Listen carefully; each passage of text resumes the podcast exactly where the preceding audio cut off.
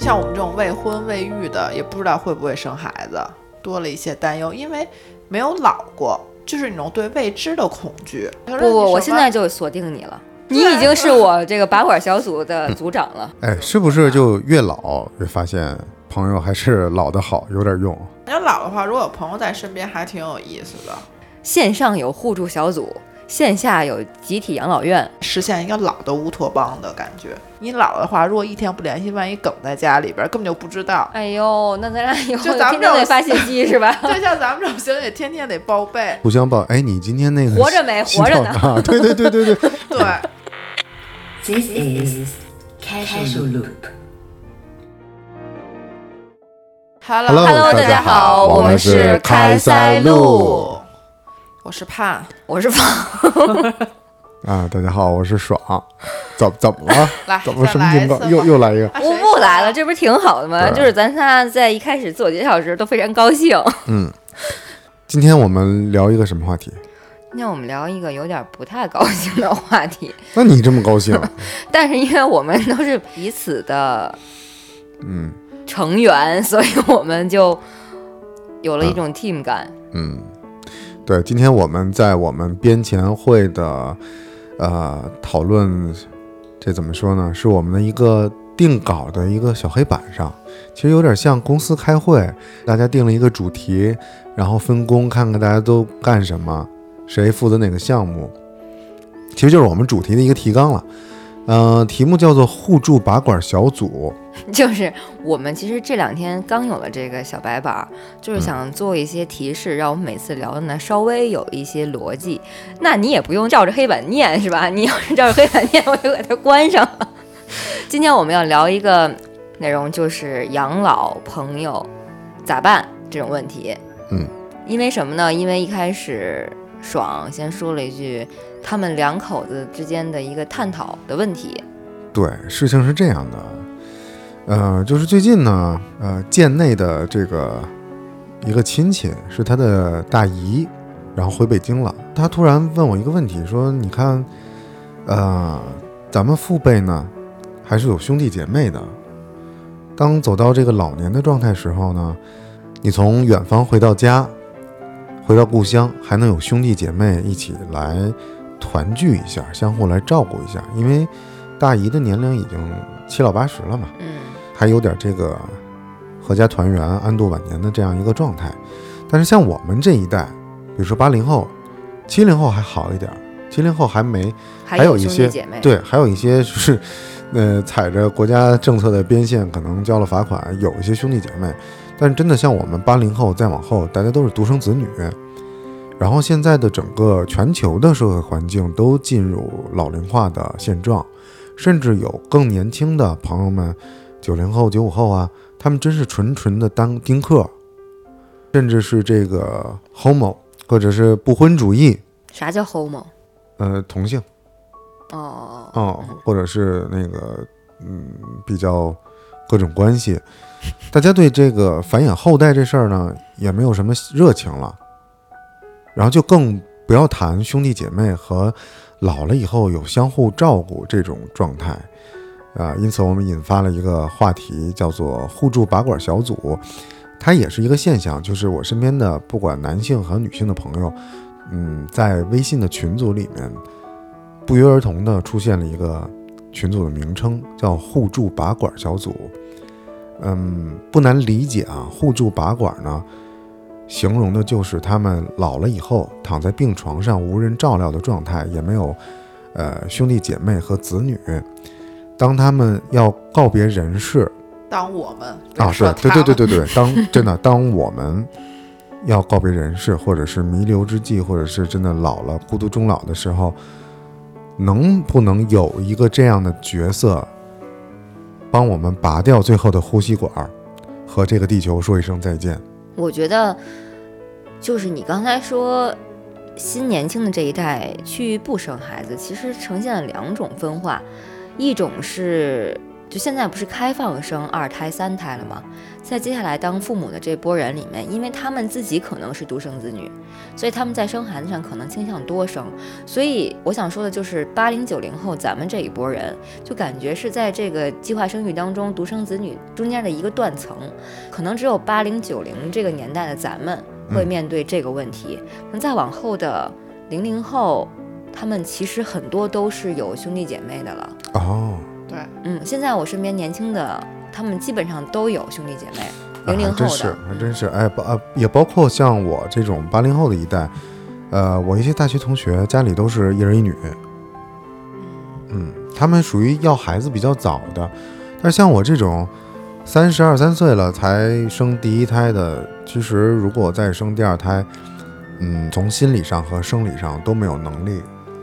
再去抚养他们了，嗯，嗯但是说这个拔管儿可能比较极端，因为有些人可能还是会有孩子嘛。嗯，最重要就是说大家在想怎么养老，因为就算即使你有了孩子，你在最后的老年阶段，孩子不可能在一直在你身边，而且嗯你是怎么能大家相互度过这个最后的老年时光？对，对，其实是大家在讨论这个问题。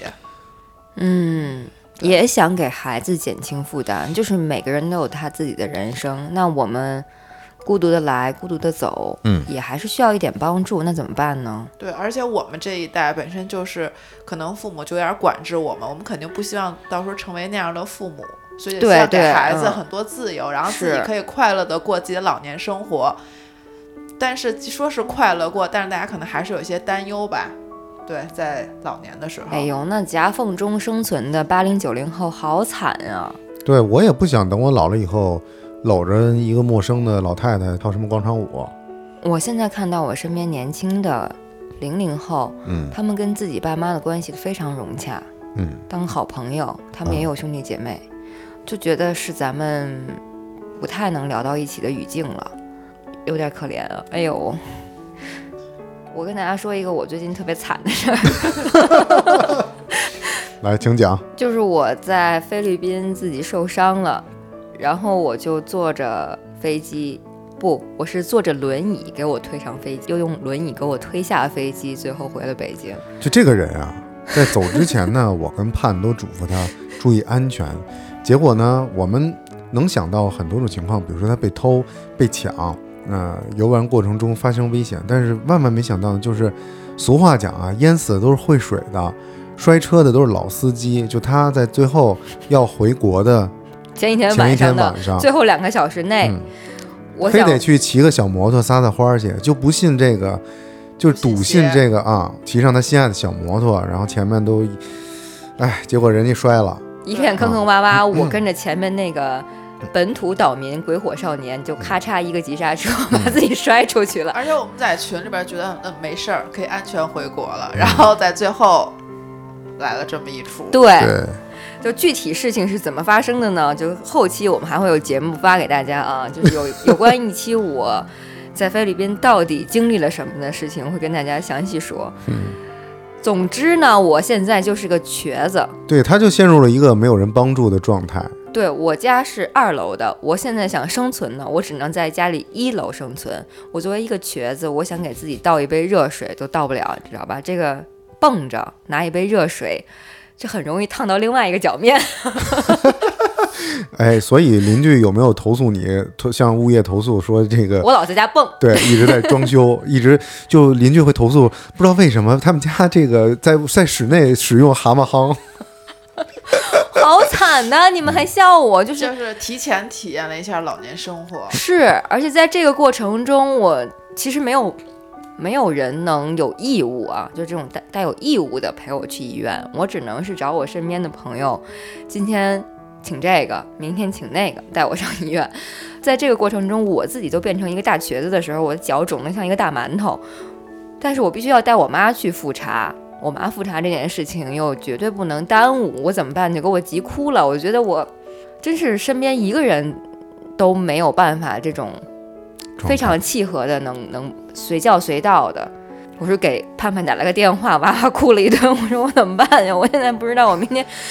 我真的想拄着拐、肿着腿跟我妈一起去医院，顺便让大夫给我看看。大夫不知道看谁了都。可能觉得对你是病患。我想象的那个画面，推了两个轮椅进去，医院医院医院慌了，嗯，今今年残亚会要在这儿搞吗？就是后来我想算了吧，我就别瘸着去给大家添乱了，我还是找朋友去吧，就盼盼带我妈妈去做的复查，所以我这最近一周就觉得真的挺难的，而且我最近在看一个电视剧叫《问心》，是一个医疗剧，很多紧急的情况都是一个人在嘛，没有办法通知别人给你送到医院去，我就想。我现在三十多岁，我就瘸个腿，我还能靠一条腿蹦。那我要是四十五十，如果在家发生个心梗、脑梗，我怎么办？对很多都是独居的人，然后最后抢救不及时。是，而且就是看似好像也没有长期关系， 没有伴侣的情况下咋办？就是爸妈、兄弟姐妹也都帮不上。这个时候，就是像盼盼这样的朋友能帮助的，其实很有限。对我也很珍惜。对，而所以而且还有一个，不是说朋友远近，是他必须这段时间要跟你常联系，知道你近况，嗯，然后是的对吧？这个东西就很，有的时候就有一点儿看缘分，看有没有这命的感觉。嗯，对，其实你给谁打电话都是可能会帮你的，但就是存在于你自己好不好意思。对，嗯所以这就引发了一个什么呢？就是朋友是否约等于异性的兄弟姐妹？就是当你有难的时候，像我们这种没法寻求帮助，或者说没有兄弟姐妹、亲戚朋友这种亲戚的这种关系，什么样的朋友才能在这种危难的时刻帮你一把？或者我换一个问法啊，就是放，比如说你会选择给盼打电话，让他来帮你，那你的选择的标准是什么呢？为什么是盼而不是别的什么？ 首先啊，就就我这事儿，我麻烦的不止一个朋友， 有仨。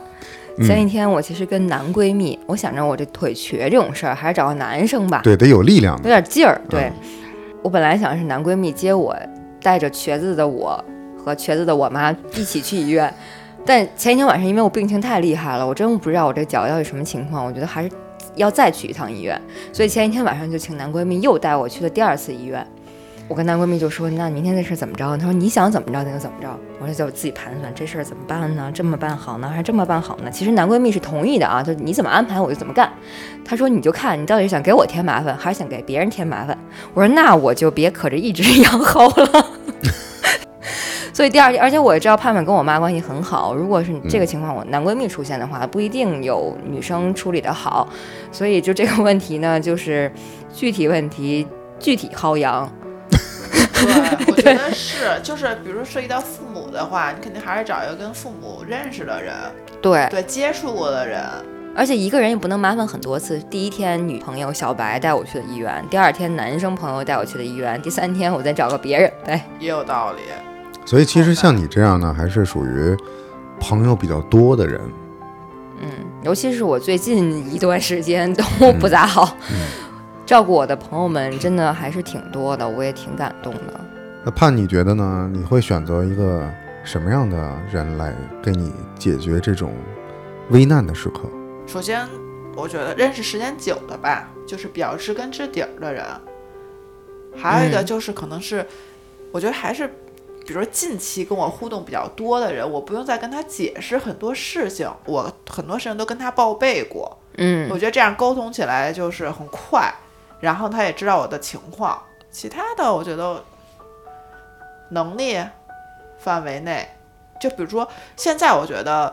可能我会比较倾向于单身朋友，拖家带口的朋友，我我有的时候可能有点不太好意思麻烦，因为毕竟别人家也有很多事情。哦，对，我曾经就 让盼盼和她男朋友一起陪我妈看病过， 对，我觉得哎就是是借别人家男朋友用用。我觉得这个就是还好，就是没有孩子，因为我觉得嗯孩子其实是挺需要照顾的人，那孩子很难离开父母。嗯。对，差不多就这几哎呀，我有点，就是我有一帮朋友，他们都是小姑娘，跟咱们同龄的，他们活着好像很幸福，他们每天聊的东西就是有的没的，不怎么太重要的那种事儿。他们在一个很快乐的小圈圈里面，我觉得他们遇到的那些问题，比如说上班太困了，老板太烦了，这种问题跟我遇到的问题比，它就不是一个层面的问题。我反而对这些人，我有点不好意思说出我这种请求，哦对，或就者因为人家都好好的，没有任何问题。对我可能如果父母有有生病的话，我可能也是倾向于跟其他人有过类似经验的，比如说他父母也生病，他知道医院的流程，对，对这种朋友可能会比较先开口吧。还有我会更倾向，就是请那些也请我帮过忙的朋友。哦我，觉得就大家不会有那么多不好意思，因为哦真的是互助嘛，这不是拔管儿嘛，就是互相帮助了所以就是回归到人情社会了。啊，不是，就是互相的，就像嗯，我可以陪盼盼去做什么，他也可以陪我去做什么。嗯就我们都知道对方是可以做到的，你不会找一个你不太相信的人，不太确定他能完成这件事儿的人。嗯，那你呢？嗯，就是关于这个问题呢，我最近几年一直有一个反思，也可能是和这个独生子女有关系。啊、因为我从小就是，我确实有个表哥，呃，我也很喜欢跟他玩儿，但是他对我的态度就，嗯、我在是学生时代呢，就一直成绩都比他好，所以基本上家里人呢，呃，一夸奖谁呢，肯定是我，他呢就属于比较独来独往那种，所以我其实对哥哥这种角色是有一种不切实际的幻想，以至于已经活到四十了，我在社会上认识一些朋友呢，经常都以以哥这种称兄道弟，但是沉淀下来之后，发现他们真的根本连朋友都算不上，也因此我受过很多心理的创伤。比如什么呀？发生什么事儿了？嗯比如，那有好几个故事呢。先讲一个大学里的一个朋友吧，嗯基本上到现在我会觉得，他就是没有事儿不会找你，当他有事儿的时候，你就是他最铁的哥们儿。嗯，曾经在他没有钱，连饭钱都没有的时候，然后他打一个电话说：“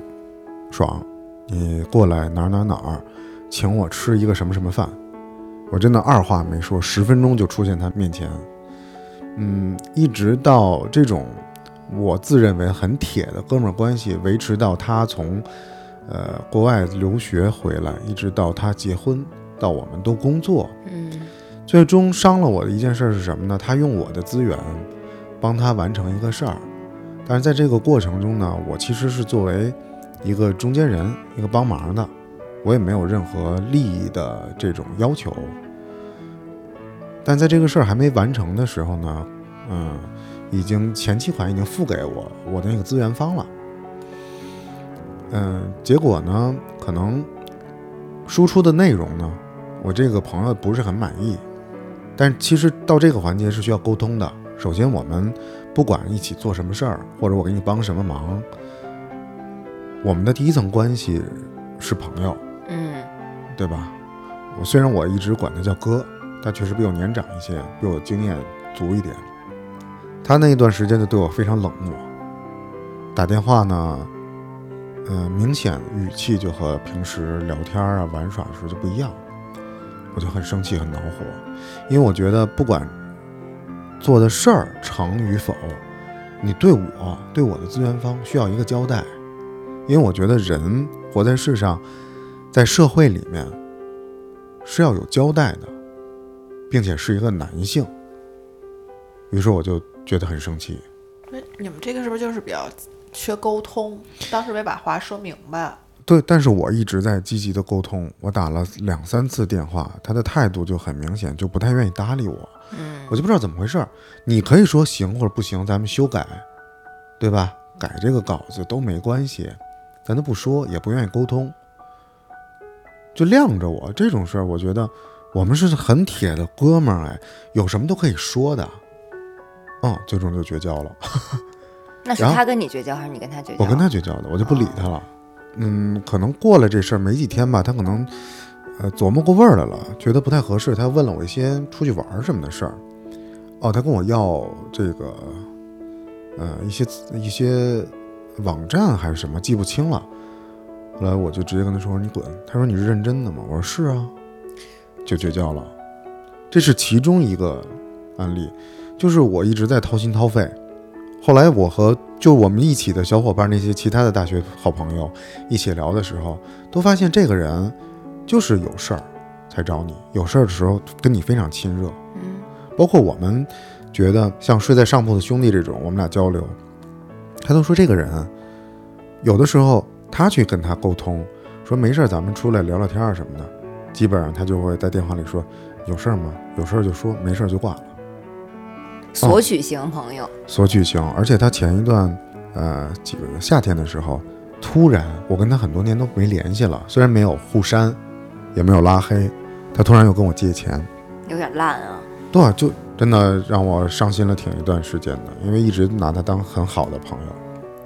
对，我觉得朋友之间有的时候也很难拿捏。就我可能有一个比较困惑的朋友，他这个可能是索取型朋友，但我不是索取，有但个付出型儿，我不是不是，我特别被动。你特别被动如。果我们之间最近没有交流，如果你我不会主动跟我朋友发个什么东西的这种，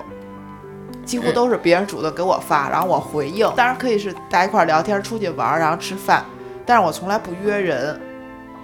嗯，你是这样的。对，我觉得这样特别不好，就可能大家就会觉得我可能没惦记他，但其实我心里是知道啊，他是我的朋友，我很珍重他。但我的朋友好像没有那种特别日常，就是说，哎，我看见这个东西发给你，就特别像咱们小的时候一块儿去个厕所，一块儿分享个东西。我我没有，我我没有不这种是，对我没有这种我也不是这喜种。啊，我没有这种喜好。但是你平时要约我出去玩，咱俩聊什么，我也可以跟你一块儿聊。你有什么事情，大家可以共同解决。嗯但我不是那种每天都要叽叽喳喳聊天儿的那种朋友。对，我就说那几个女生她们在一起，因为她们都是高中同学，她们就是每天叽叽喳喳的，就什么都要分享一下，叨叨逼叨说一说。但我就觉得，我一是我也不想说，有点耽误功夫，我没有那种时刻的分享欲。对，我也是。所以有的时候会不会可能在其他朋友面前会觉得就是太被动了，不主动联系。但可能有什么事儿，那可能会联系，大家会不会也会觉得，哎，你是不是就是有点儿索取型，有事儿说事儿的那种人？但也可以一块儿出来玩 儿。就之前咱俩有一段时间，也加上你在台湾，所以联系不太多，我就有时候会担心我是不是打扰你了，就是你是不是有自己特别开心的另外的一个小世界，不需要别人问候，所以我有点不敢问。但其实你也是这种，对，我觉得哎那时候可能觉得你结婚了，然后可能自己过那个家庭生活，对，就每 但个其实不是，咱俩其实都不是。对、很嗯，多的时候就是不会主动跟人交流，也不太好。就要不是因为爽，啊咱仨一块儿做了开塞露，就可能咱俩这种性格都是很难把老朋友揪起来的。我必须得碰到那种特别有热度的、嗯特别话痨的，我可能才愿意跟人说一说。但我主动说，我就没有那么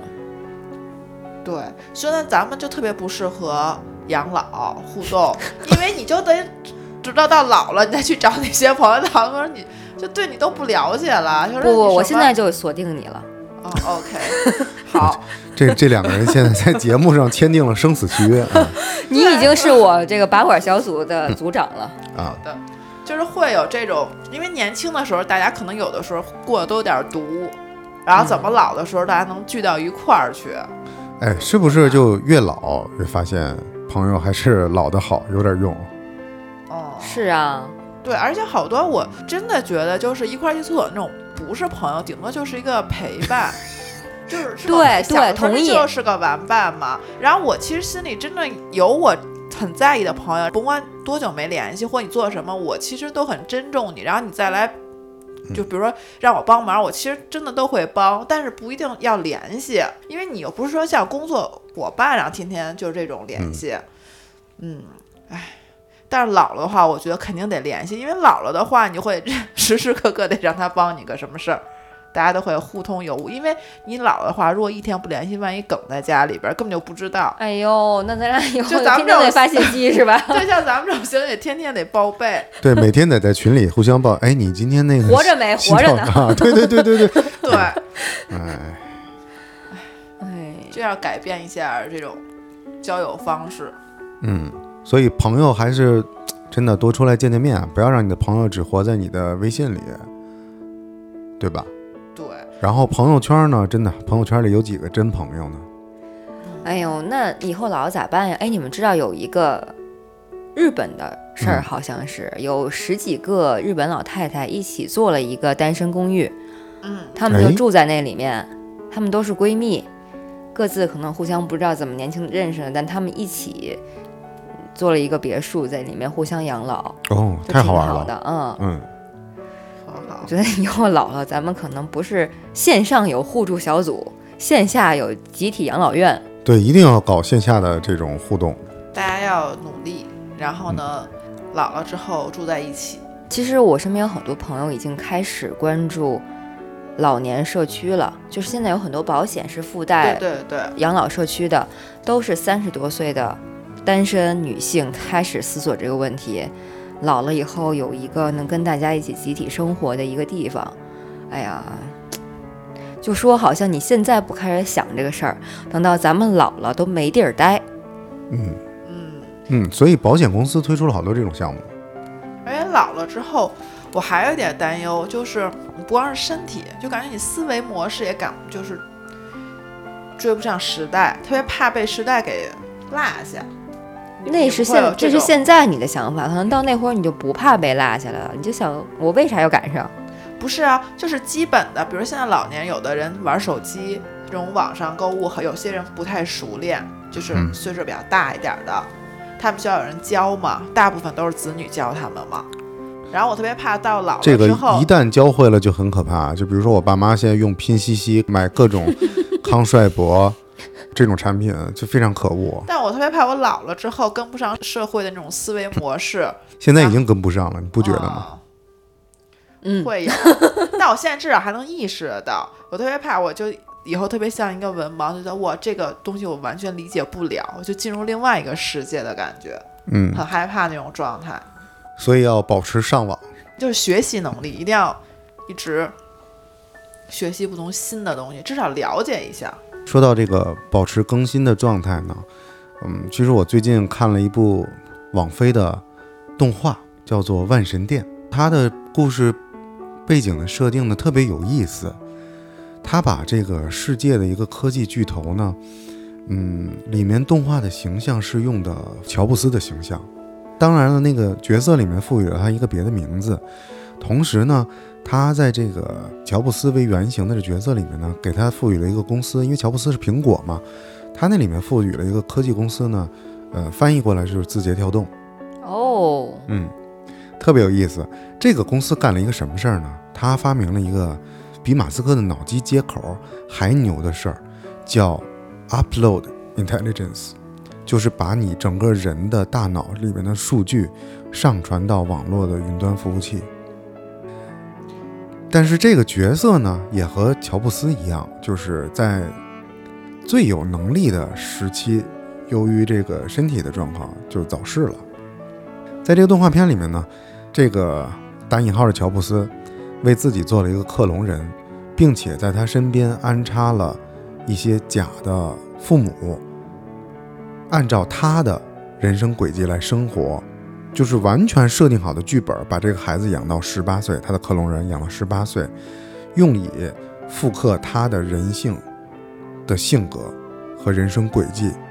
以达到帮他解决他生前未完成的这个 AI 程序的设计，因为它这个 AI 程序的设计里面呢，有一个重大的缺失，就是人的情感的模拟。它实现了把这个人的整个大脑的数据都上传，但是上传了以后呢，有点像一个嗯 bug 一样没有被解决，它就等它这个克隆人解决，最终真的完成了。但是在这个万神殿的动画里面呢，对人类最终的发展呢，有一个是我非常认可的，有点儿。如果说真的人类未来的发展呢是那种可能性的，可能这部动画里描述的就是最可能的，赛博朋克嘛，挺赛博的，就是他把最终人类的选择嘛，就是地球的资源已经差不多了，嗯消耗殆尽了。然后人类呢，由于人性的关系，什么战争啊、各种嫉妒啊、什么金钱、各种诱惑，全都混为一谈，人类没法再生存了。那么人类的未来是什么呢？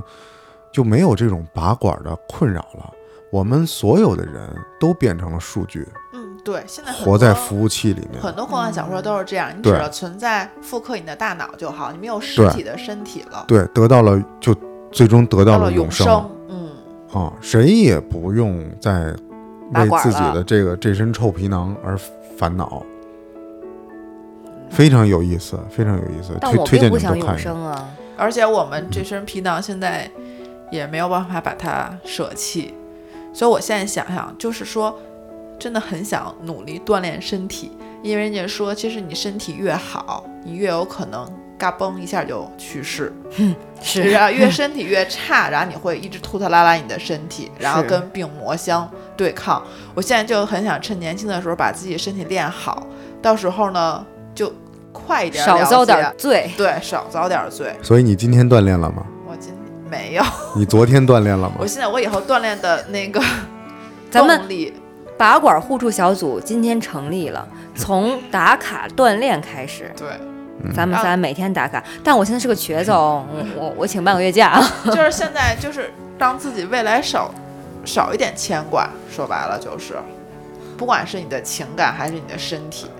对，然后我能想到最近呢，就是要把真的要把身体锻炼好，因为等你老了，你我不能给我的儿子添麻烦，对吧？他还有他的生活，等我老了，我少给盼盼添点麻烦。好的，我等我老了，我希望我不用给别人添麻烦了，还我能帮助一下别人。 就看谁有余力吧，谁对，就老了以后就是拼体力，谁体力好谁就给别人干的更多。我就说以后是，就我的一个朋友就得老了给我擦屁股，就肯定感觉他应该比我活得长。对，还有一点我就。从我男朋友那块儿想，他还说一定要培养一些老年人的爱好，然后现在就是室友， 比如说养花儿， 然后养草，然后不钓要鱼 对，就是让你的心性很平静。呃，那其实我还有一个一直没实现的，就是我一直没有一个乐队，啊那我老了以后组个乐队呗，可以啊，行啊，啊，你拔们管小组就乐队名儿，哎，我觉得哦，就是你们拔管的时候，我在旁边给你们伴奏，因为老了之后特别，就是你除了身体问题，你的思想特别难自处，就因为你的你已经没有什么余力了嘛。然后为了防止自己发疯，就得有一些平复自己的爱好。因为有些人就是还有一些心情没干，但你去可能就是干不了了，你怎么能自洽的和自己相处？我肯定是那种老太太，对，所以我跟你态度相反，趁年轻的时候把所有想干的事儿都干了。是想干的事儿干了，但是你比如说就是摔车是要吗？相处，就是自 洽，要自己和自己相处。嗯，就是除了咱们以外，就是还有朋友也上过咱们节目，他就是，他说他老了之后肯定是去和那个广场舞大爷各种各种各种玩眉来儿，眉来眼眼去去，对，眉来眼去， 耶，然后呢，然后我就是回家叫他吃饭，说别跟大爷一块儿一块儿眉来眼去，赶紧回家吃饭的那种。我就对你绝对是你就是他们都是坏人，干嘛呢？你这么大岁数骗，了啊钱然后你我告就诉把我你们俩拉回家吃饭了。 我是我们俩可能就跟那儿得 PK，今天谁给我老头儿多？我我是穿越了嘛， 然后我在家里静心修佛、喝茶， 然后要平静自己。那爽的，你想到你老了是什么样啊？不知道，但是我能肯定一点啊，我现我现在就是老总一直保持一个愤青的状态。就比如说，有一天啊，我我在过马路的时候，看见一个等候红灯的一辆车啊，一个嗯奔驰的吉普，那女的她从副驾驶，她扔一张纸，她给撕碎了扔的， 我直接指着她鼻子就说：“我说你素质可真高。”我就哎我就就跟人吵架的老头儿，对我肯定是这种，就我对这种事儿真的深恶痛绝。你把它，你扔了没关系，你扔就扔吧，你就素质一般低。你给它撕碎了，天女散花状的扔，你素质都低成渣了，好不好啊？我觉得这这对这种事儿，所以我老了以后一定是一个臭脾气的倔老头儿，嗯，骂街那种。骂街骂街干什么呢你个小伙子？啊！但我老这年了，轻人啊，我老了不会是一个宅的老太太啊你肯定是肯定啊，宅天天吃蛋糕，糖尿病，然后也不行，就得吃在家，然后天天窝在沙发上。嗯，是。对然后我天天 出去，天天出天去，天我出去这玩儿腿脚都不利了，非得出 去。你看我今天又走了两万多步，神经病！ 有点大病了。哎呀，也挺好。哎，三岁看老，嗯，其实能看到一些。确实是，但我觉得老的话，如果有朋友在身边，还挺有意思的。嗯，对，至少就是因为周围都是老年人的话，都是同龄，大家有共同的回忆，然后有共同的话题可以聊，实现一个老的乌托邦的感觉。嗯，嗯，就不会再跟那些小年轻人计较一些什么事儿。对你有你自己的世界嘛。现在我就有时候挺想把我妈送到养老社区的，嗯，就真的不是不愿意管她，我对她肯定是百分之二百的好。我就觉得她有时候情感需求没有办法从现在的家庭里得到。对，其实同龄人还是需要和同龄人在一起。对，嗯因为我很多我喜欢什么东西，跟我妈介绍，我妈完全不领情，你知道吗？他们的审美还是在他们同龄人之间可以交流。是的，对啊，是就是我爸就是一个典型的例子。我爸之前就很内向的一个父亲，但是他通过前两年就是进了他们一个之前的初中同学群，找回了他们之间的老同学，嗯，每天在群里可活跃了。然后他们每年都会有固定的聚会，真然好。后对，然后他现在就感觉是第二春的感觉。我妈说，自从你爸有了这个群之后，就开朗了很多。哎有点像找到原来的网游《传奇新服 务器》，对，不用充值。对，就找到了一个很志同道合的这些朋友，然后他也会带我妈去他参加他们的聚会，嗯就感觉他们的老年生活丰富了很多。啊，我妈也是，我妈最近呢，最近一段时间在住院调理她的这个血糖。在前不久呢，她这个小学同学聚会，然后组织者呢刚组织完，自己就入院了，身哦身患绝症，然后他们因此呢，呃，展开了第一次聚会，还有第二次去慰问探对慰问聚会。其实我觉得挺好，对，而且我平时让我妈注意什么或者买什么，她都不听。但是他们同龄人建议她说：“哎，我最近又看了一个什么什么东西特别好，然后你应该注意注意什么。”然后他们就会听，他们会听他们同龄人的话，嗯，不会听我们这种小辈儿给他们。哎，有没有一种可能？像咱们也不听妈的话，也是对听同辈儿人话哈。是有没有一种可能，我们以一种小号的身份打入到这些老年的这个群组里面，去看看他们的聊天现状，跟他们一起插科打诨，应该挺有意思的。嗯，可能会看到不一样的呃爸爸，害怕我有点儿，我可不想见到那样的我爸。哎，我还挺期待的，因为我儿时的记忆里面有一些挺好玩的叔叔，比如说我爸有一个发小，他的名字叫二猫，嗯 然后这个这个二猫叔叔呢，一直活在我的记忆里，嗯，然后最近我还问我爸有没有和二猫叔叔联系，嗯，好像也没有再见面，还挺可惜的。所以你说这句话的点在，你想二猫叔叔了，对，二猫多逗啊！你不觉得这个名字很逗吗？ 就放在现在这个时代，二叫猫这个名字也也很有意思。对，而且现在像父母那一代，他们至少还有咱们，对吧？还是也希望跟同龄人接触。咱们，哎，反正未来像我们这种未婚未育的，也不知道会不会生孩子，嗯，就是还是多了一些担忧，因为没有老过，就是我就是那种对未知的恐惧。早早晚晚，嗯，就是是非常全新的体验。所以所以你老了要干嘛呢？我老了，你现在想象一下，你老了以后，就是已经到拔管小组的这个状态了，孤孑然一身。然后你每天都在 干嘛呢？刚才不是说你那吃蛋糕糖尿病？就吃嗯是你蛋你糕、看电视， 眼前是一个小桌子，桌子上，呃，依次摆放着糖尿病的药，哦 然后胰岛素、蛋糕，还有一个电视遥 控器。我觉得那时候我可能已经吃不下去了。就是老了的话，我觉得我会写东西吧，消磨自己，写毛笔字儿，消磨自己或者是创作，嗯，创写写。那时候我觉得你只剩下回忆了，回忆回忆往事。嗯哦，如果我真的是到那时候，我可能真够了老头儿去。嗯，挺好的，鼓励你。 我对我对男性还真的还因为你老看上去头儿就会是有有老头儿的，我看上去都是没老头不儿是的。，就可能咱现在怎是么看出 来的？不是以咱们以现在的角度来看，就是看老头儿看着老头儿什么样，老头儿不都长一个样儿吗，老老头儿都长什么样啊？你给我说就说。是老头儿样啊，觉得是你现在看，你出去看五个三十五到四十岁的中年男性，你看他们长得都一个样吗？那那时候你也老了，你对看老头儿对长得也不一样。是是是是是，嗯，但我还幻想一个，就是可以出去去一个深山老林里边儿，万一要心梗了咋你办你？怎么去？你是拄着拐还是推着轮椅去？嗯，先让你们把我送到那块儿啊。我觉得那时候心梗就梗了呗，就梗在老林里边儿呗，嗯，就不用给大家添麻烦了，挺好的。确确实挺好的。然后你的那个呃臭皮囊呢，可以喂一些野兽，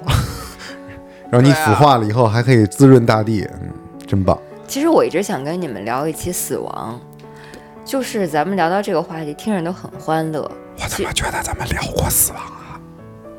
咱没聊过好一吧，个小插曲，就是在有生之年聊了一小点儿，哦，嗯，那还聊吗？聊嗯，专门回头专门再开一期死亡金属日。其实我就是想说，咱们现在想的自己到那个时候特别潇洒，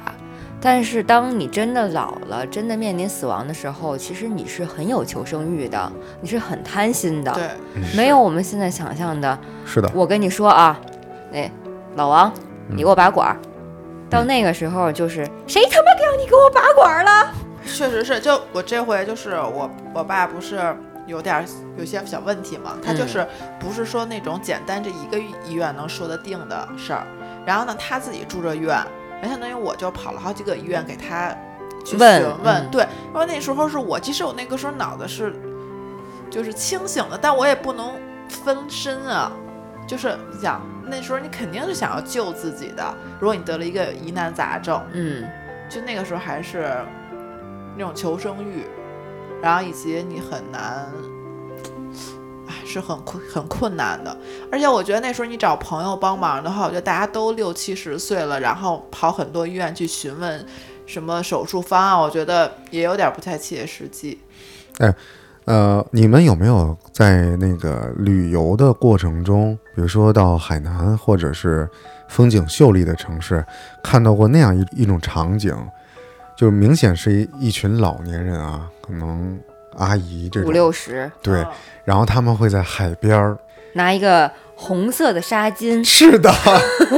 红衣主教们，你你也看过是吗？对，哎，其实不是来评论他们的穿着，我觉得那种状态特别好，就是年老了这个好姐妹，其实我觉得她们可能就是也没准她们的群组也叫呃，比如说什么红衣红丝巾拔管小组，有没有可能啊？有可能。对，我觉得真真的特别美好，但这个都是你你还很健康，然后还可以出去玩儿，大家都享受快乐的时候。刚刚我们提的都是就是你已经有一些生病，然后很现实的这些问题，嗯然后你去找这些姐妹们，有的可以帮忙，有的时候就好像有点怕麻烦对方。嗯，就比如说，他可能看你一两次还行，但如果你是一个长期的病，你让一个人一直在照顾你，就有点不切实际。是的，嗯，我有一种想法，就是比如说我们在青春期的时候都想过一个问题，就是等我长大了，我挣钱了，我干嘛干嘛干嘛。然后你现在再想想，现在你就是长大的状态，你做到你小时候的想法了吗？反正我没有。我也没有。对，所以我们现在在此时此刻讨论自己老了以后的事儿，到那时那刻我们的状态肯定也不是现在就所是有聊一的。种被推着走的感觉，嗯，到时候推到那块儿了，嗯。嗯，我能想到最完美的方式就是咱们集体在某著名医院旁边租一个房子，为了什么呀？看病方便是吧？对，看病方便，哎呦谁有什么病直接就进去了，急诊就过去了，省时省对力，。我也觉得那个是我比嗯较乐观，然后大家平时还可以分享一下，因为我觉得老年的情绪也很重要，有些老像我这种可能越老就越活得越越窄，有朋友带着的话就会很开心，平常没病就一起出去玩儿，一起对做饭吃。一个人做饭也很困难的。而且老了之后，即使有伴侣，你看他都多少年了，就是俩人就待也待烦了，必须有点新的朋友加入。所以最好是，我觉得就是一个医院旁边附一个养老院，你你应该这么说，一个老养老院里面有医院和墓地，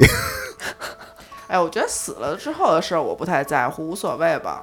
嗯是对，就是生的时候能让我稍微舒服一点就可以了。嗯，我还是挺向往，就是如果能上传的话，我我想把自己上传了，挺好玩的。就是因因为在你在数据的世界里面，什么超人啊、冲击波啊这些事儿都能干。我是希望，我是相信有来世的，嗯，就是我下一辈子可能不是人了，也可能是还是人，但是我经历的事情会不一样，对这样我反而赚了。就是重启人生，虽然你去看，它可以重启到很多嗯，啊、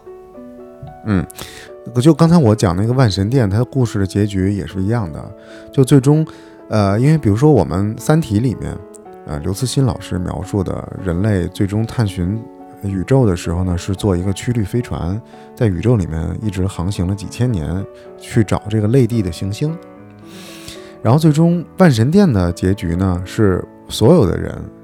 地球上的呃仅存的人口都把自己上传到数据库里了。嗯也就是说，这个飞船呢体积非常小，存在一块硬盘里面，然后以很小的体积突破了光速，在宇宙里面航行。最终呢，人其实就成了神，他已经打破了时间和空间的局限。这个动画为什么我这么喜欢呢？它的解释符合了现在所有的科学猜想，就是最终人变成了神。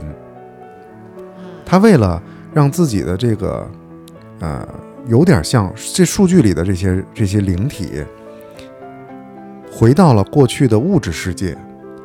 然后用它的时间线，因为就形成了一个时间的闭环，它不断的修改自己这个过往的经历，